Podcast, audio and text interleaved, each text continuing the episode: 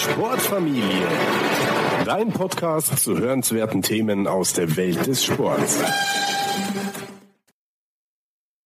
High Intensity Interval Training, HIIT.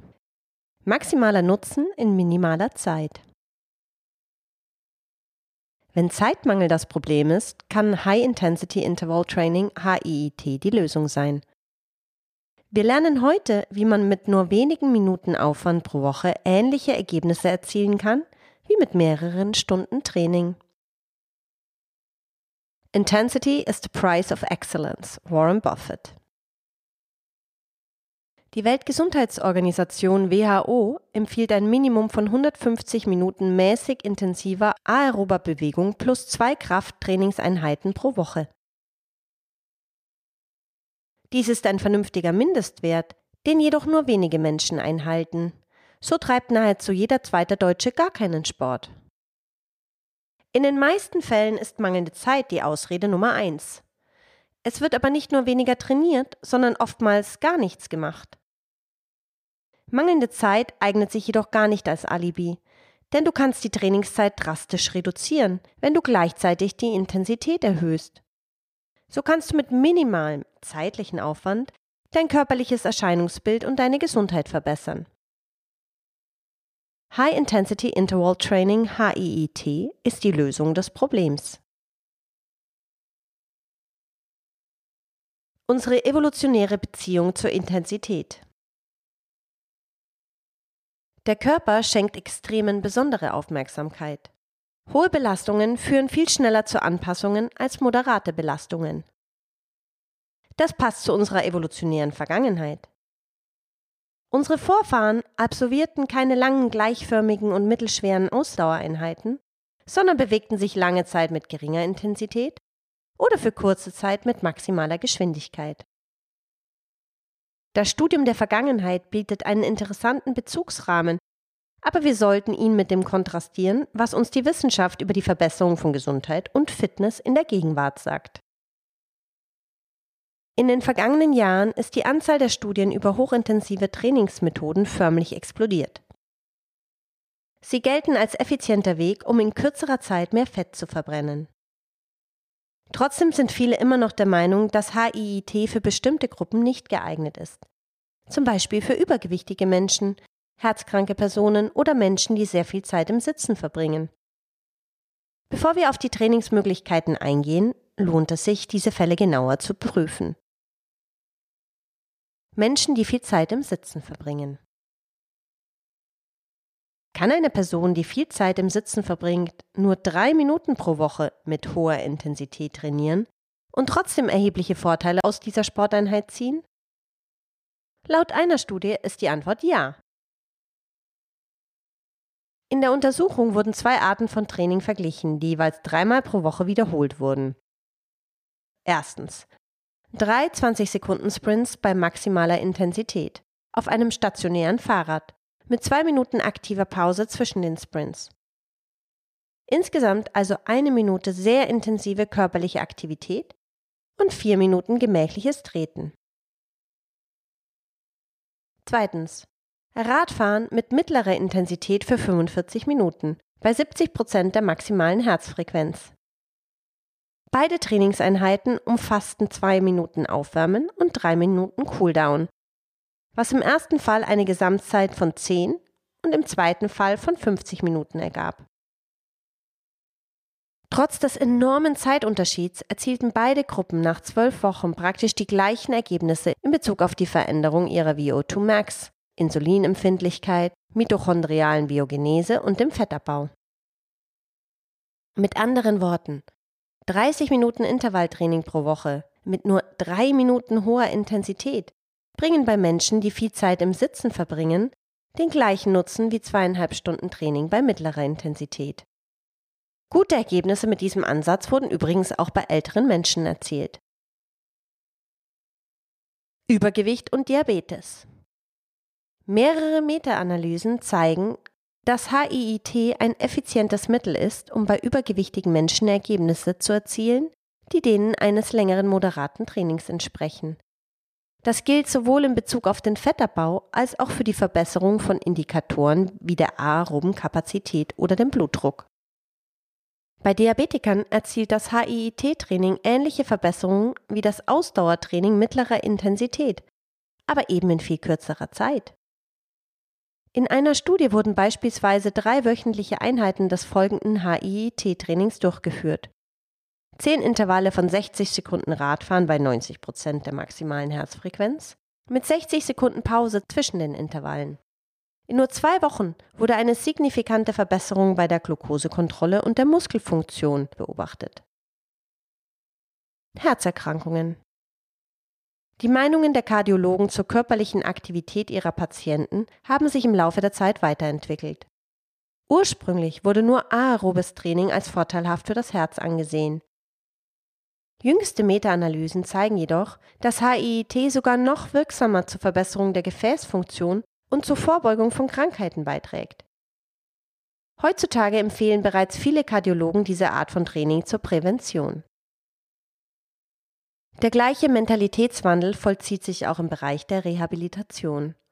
Von der Empfehlung völliger Ruhe noch vor wenigen Jahrzehnten wurden die Vorteile körperlicher Aktivität im Allgemeinen und von HIIT im Besonderen bei der Rückbildung von Krankheiten sukzessive immer mehr anerkannt.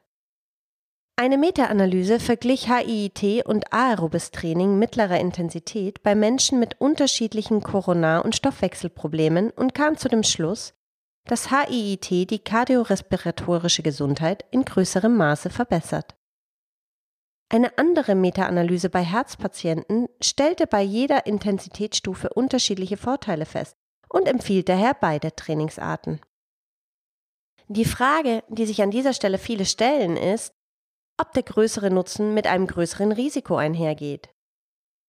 Leider ist es unmöglich, eine allgemeingültige Antwort zu geben, aber alles deutet darauf hin, dass der Nutzen das Risiko übersteigt. Eine Studie mit fast 5000 Patienten, die an einer kardiologischen Rehabilitationsmaßnahme teilgenommen haben, stellte kein relevantes Risiko durch hochintensive Aktivitäten fest. HIIT, Psychologie und Adaption.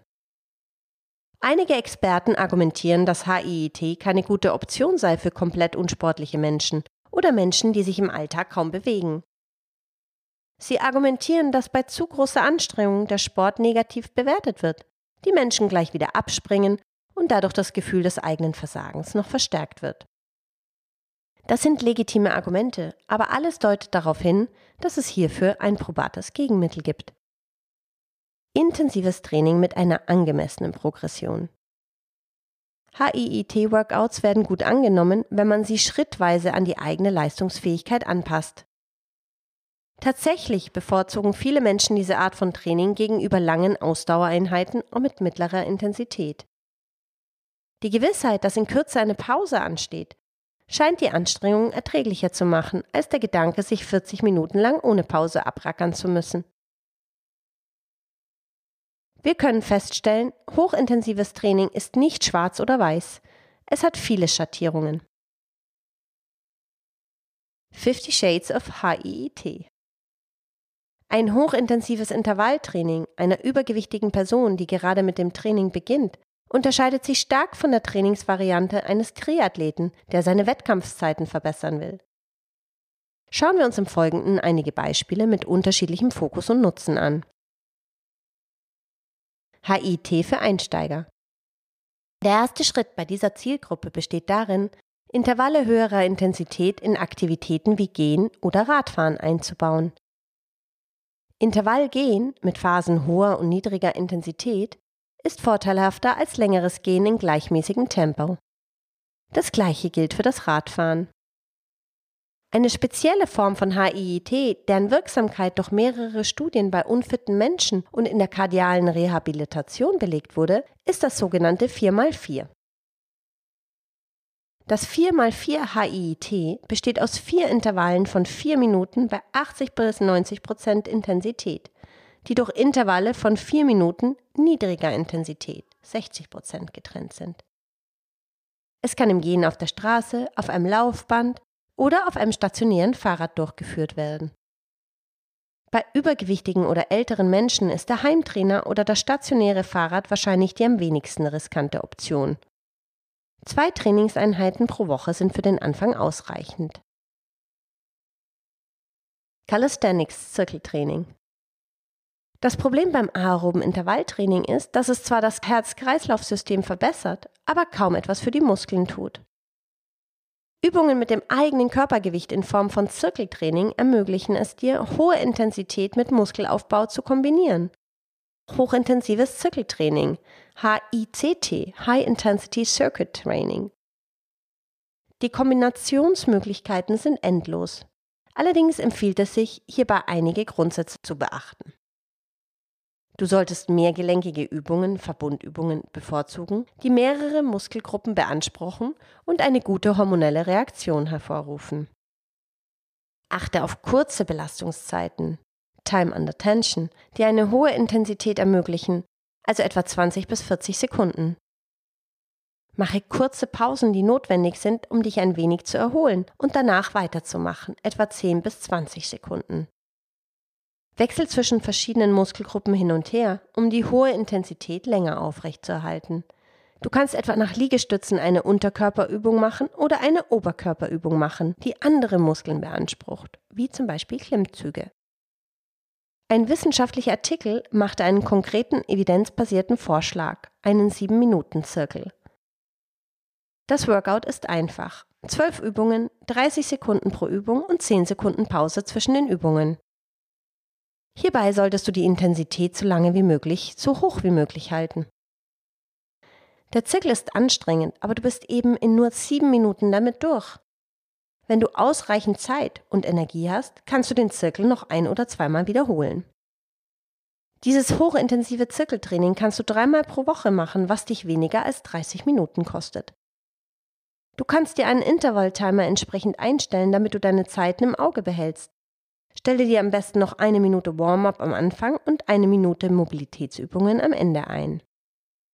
Du hast keine sieben Minuten Zeit? Dann sollten wir über Tabata und Kettlebells sprechen.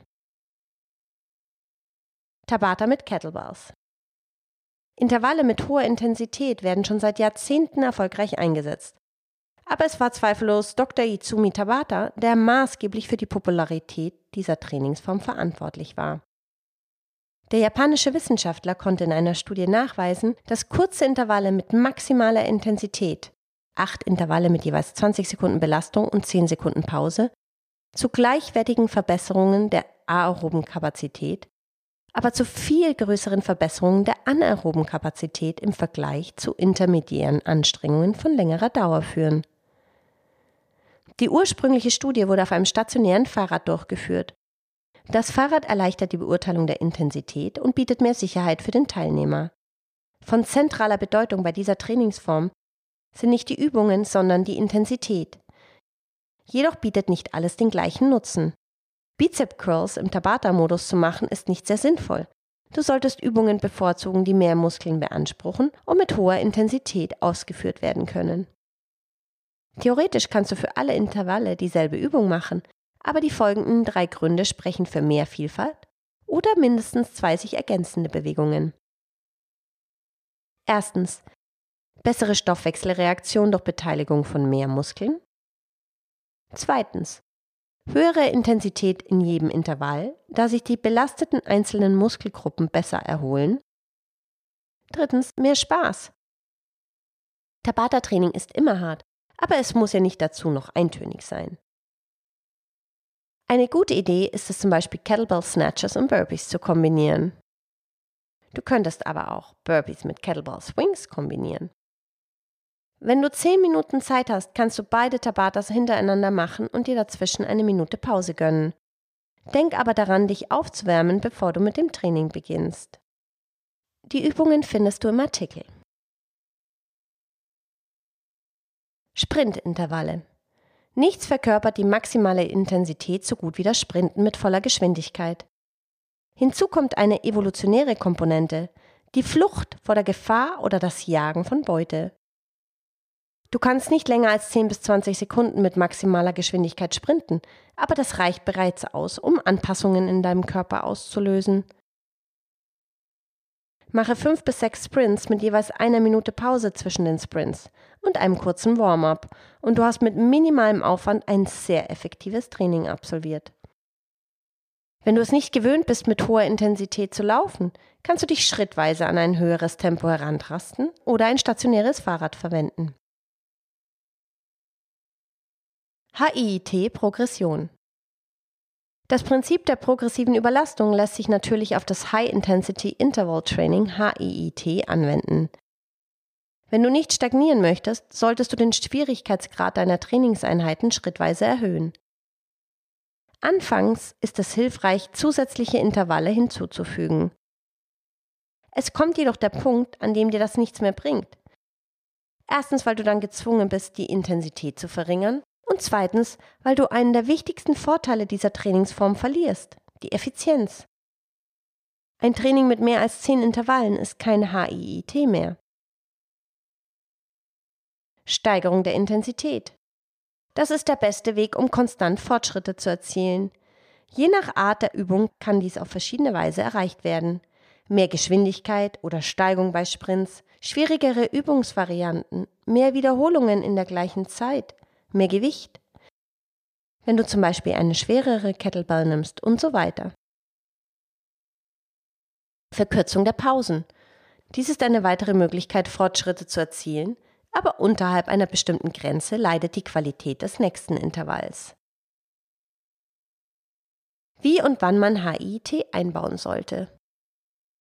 HIIT ist ein leistungsfähiges Werkzeug, aber es ist eben nur ein Werkzeug in deinem Arsenal. Es wird dir nicht alle Vorteile eines umfassenderen und strukturierten Programms bieten können, weder im Hinblick auf die Körperzusammensetzung, mehr Muskeln und weniger Fett, noch auf die Entwicklung deiner körperlichen Fähigkeiten. Wie immer hat alles seinen Preis. HIIT eignet sich nicht für alle Menschen, aber kann für viele gut funktionieren. Einige konkrete Anwendungsfälle. Du hast sehr wenig Zeit.